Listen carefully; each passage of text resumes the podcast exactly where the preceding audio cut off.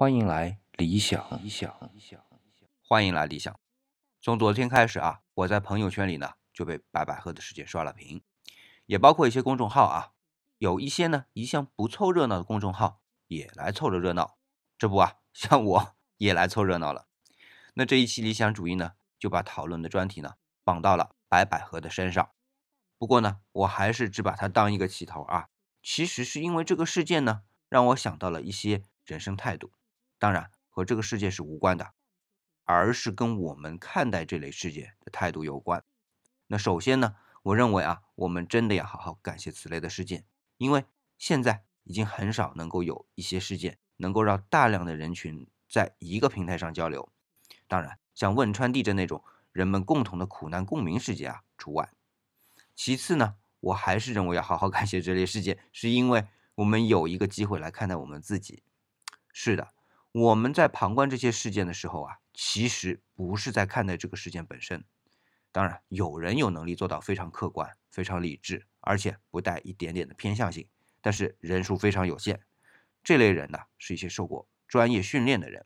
老实说啊，这样的人我是不愿意碰见的，因为太没人情味了。而且一定也非常无趣，或者说他们自己也非常压抑。而大多数的人在看待这类事件的时候啊，都是在看待自己，因为我们会对这些事件有态度、有评判、有想法。而这些态度、评判和想法呢，是你自己产生的，都是你基于你自己对于过往的生活的经历和对于这些经历的理解。而这些事件只是一个出口。是一个我们这些理解和经历得以表达和总结的出口。那所以呢，我倒并不排斥八卦。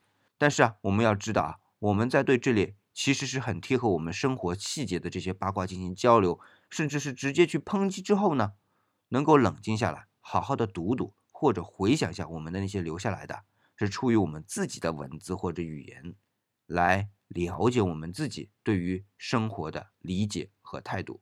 这呢就足够了。好，今天呢就到这里，感谢你的捧场。如果你在对这些事件有什么看法，或者是否有更好的角度来看待我们自己啊，都欢迎你在节目下方的留言区留言和我们交流。好，我们下期再见。